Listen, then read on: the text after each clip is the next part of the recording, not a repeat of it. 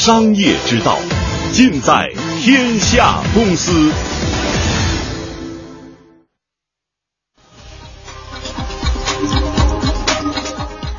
商业之道尽在天下公司直播继续。大家好，我是梁静。大家好，我是凌云。大家好，我是观察员张立栋。接下来我们继续要关注，也算是一个互联网加的概念了哈。互联网保险，用马云的话说呢，现在哪里有社会痛点，哪里就有商业机会。一家名叫小白保险的互联网保险公司呢，啊，显然是读懂了这句话。在今年的五四青年节期间呢，小白保险推出了一款名叫“好人险”的产品，直指当下老人摔倒无人敢扶的社会痛点。那么这款保险的产品规定呢，假若有人被老人讹钱了，一旦涉及诉讼，那么该保险将赔。赔付最高五万元的律师费用和诉讼费，保障期为一个月。嗯，这款好人险在网上通过微信平台免费的向用户开放，首批发放三十万份，只要年龄是在十八到五十五岁的中国人都可以来申请。嗯，那么像这个涨停险呀、这条险呀一样的啊，好人险呢一出炉也是引起了很多人的关注。三十万份的保险刚过三天就已经被领了八万份了。不过呢，也有对这款产品的。质疑有网友纷纷反映说，好人险一方面是道德风险成本低，投保人、摔倒老人还有律师有可能会上演三人戏来骗保；另一方面说，就是这款产品它不管医药费，只管律师费，意义并不大。那针对网上的质疑声，天下公司记者今天也采访到了小白保险的呃运营负责人杨美静，他就表示呢，说这款产品的理赔程序还是比较复杂的，所以要出现用户骗保的情况，其实。挺难做这款产品的时候，比较担心会骗保。但是如果我们有那么多的前置条件，它要发生诉讼的情况下，它会走一个法律的一个程序，还有通过一个司法的机关去整个流程做一个监控，所以基本上非常难发生一个骗保的情况。哎，杨美静也承认呢，推出好人险的初衷啊，在于做一款纯公益的产品。通过尽可能的降低费用，产生广泛的社会意义，也借此来打响品牌的知名度。虽然是有一定的噱头，但是他们与此前其他保险公司推出的但被监管机构叫停的，我们刚才说到的什么贴条险呀、涨停险呀是不一样的。他们是一款真正的保险产品。本质上就有很大的一个区别，因为贴条险它本来还不是一个保险，它只是一个企业的服务，只是刚好它的名字叫什么什么险，但它并不是一个保险。那除了小白保险推出的好人险之外呢，大的保险公司，比如说太平洋保险旗下的子公司也推出了一款挺吸引眼球的保险，叫做。蹭网险，呃，这个险的内容是什么呢？说假如用户啊在使用免费 WiFi 的时候发生了钓鱼等案件，保险公司将会给予赔付。据了解，消费者只需要花上四块钱的保费，就可以为自己的个人手机银行关联账户获取呃有效期长达一年、保额长达呃五不保额高达五万元的这样一个安全的保障。呃，再往前数数啊，今年三月份，作为国内首家互联网保险公司，三马合作的众。众安保险也宣布，它与小米支付公司合作推出的小米盗刷险，在近日也上线啊，全面护航小米支付用户的账户安全。嗯，好，就这个问题跟立栋探讨一下哈，这样的险听上去是挺不一样的，但是对对我们的实际生活又有多大的保障作用呢？它。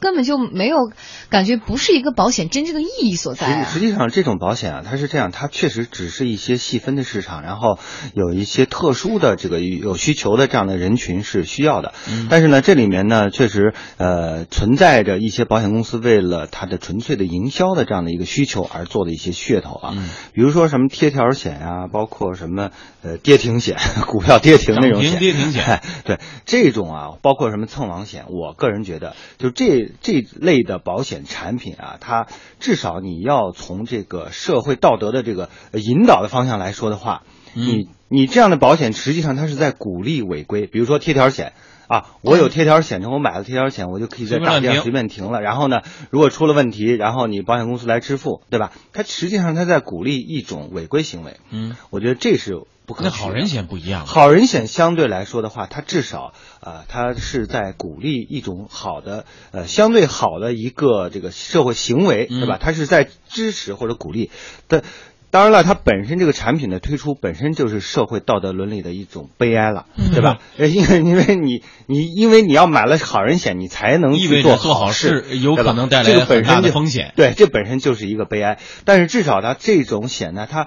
至少从现阶段来说，它还有一定的这个促进的意义啊。嗯因为现在看起来它这个保费啊，相对来说他们是免费在在推广，嗯就我觉得好像这个反应还不错。但我想这一类的保险确实是需要呃有关的这个监管机构对它的这种产品呃它的经济效益和它的社会效益要进行一个综合的评估，然后再才才能决定是不是能够真正的上市。我们继续来说这家保险公司啊，小白保险。记者发现呢，它并非是一家传统意义上的互联网保险公司，而是以保险公司加互联网公司合作的方式存在的。呃，事实上，国内有众安在线一家获得了，呃，只有他一家获得了保监会审批的网络保险牌照。嗯，小白保险运营部负责人杨美静告诉天下公司记者说，他们现在呢合作分工挺明确，呃，推出产品时候呢，互联网公司负责找到社会热点，做出产品设计，然后再让有资格发产品的保险公司出马。在互联网公司当中，除了 CEO 是保险业的专业人士之外，其余的都是互联网从业者，他们这样的设计模式是是具有一定的深意的。企业里面除了我们 CEO 是从事保险，然后其他的所有的小伙伴都不是从事保险的，因为主要是几个考虑。第一，因为传统的保险它的一个定式还有它的思维非常固定，然后我们重新再找回来的人都是从 Internet。呃，就或者是其他渠道的一些精英，然后找过来一起去做这个企业的。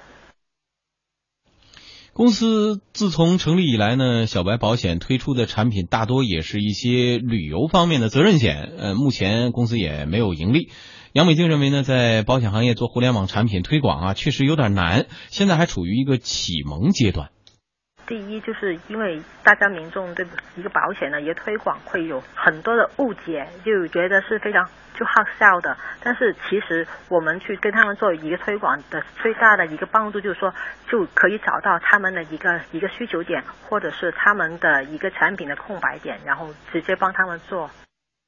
呃，现在根据保监会的数据显示呢，一四年保费收入规模突破两万亿元大关，其中互联网保险累计实现保费的收入是百呃八百五十八点九亿元，同比增长百分之一百九十五。虽然呢，我们看到这个增速还是很快的，但是大部分的收入还是来自于保险公司的官方网站销售所得，而且销售的也不是这个互联网的保险产品，它就是传统的这种保险产品。在互联网保险公司当中做的最大的，目前无疑是众安保险。嗯，据传众安保险已经获得了首轮融资了，估值达到了六百四十亿元。不过也有朋友质疑，成立不过一年多，保费收入还不足八亿，行业排名没有进入前三十的保险公司，为什么能够估值六百四十亿呢？这究竟是互联网风口的神话呀，还是说合情合理、有依据的推导呢？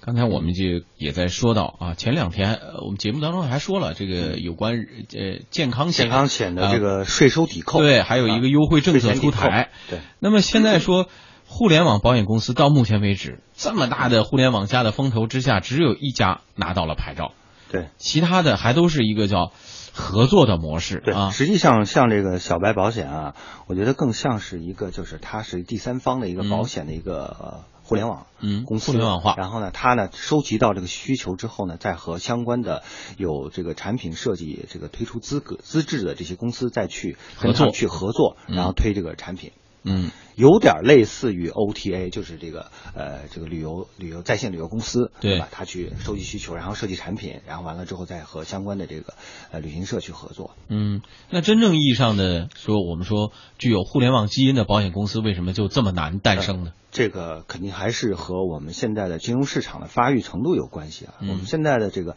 保险市场，你看为什么我们这个呃保险的这个税收抵扣政策现在才迈了一小步？嗯因为大家对于这样的一个保险的认识啊，还是远远不够的。就所谓的保险的深度广广度，它的密度，呃，都是远远不够的。就是在人人群中的这个覆盖率。那这个这是和银行，比如说你互联网银行、互联网券商，大家炒。吵得比较凶，然后会会去呃这个有有比较直观的认识。但是互联网的保险公司，呃，是一个什么样的东西？是仅仅是说通过互联网来销售产品吗？对，对吧？作为一个渠道而已。至少目前看来，这个互联网在保险这一块只是承担了这样的一个作用。对，嗯，现在这个市场的这个发育还是不够的，这仅仅是说我我更多的说是在这个京东啊，在在有呃在那个天猫啊，它有一些这个保险公司的一些呃旗舰店嘛，也有一些做做一些这样的销售销售渠道哎，销售渠道，呃，或者说他自己的自有的网站上做一些销售，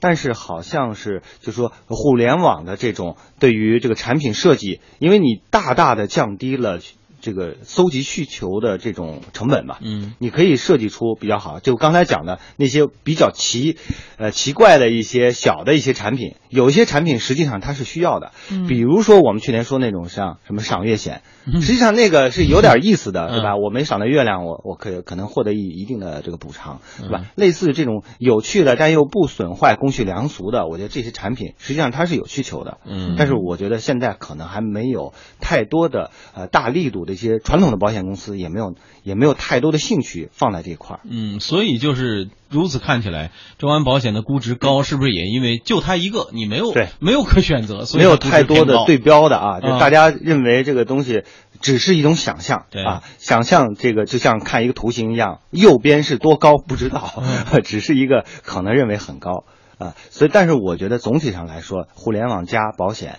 一定是有一个很大的一个发展前景的，这一点是毫无毫无问题的。嗯，好，谢谢李东的点评。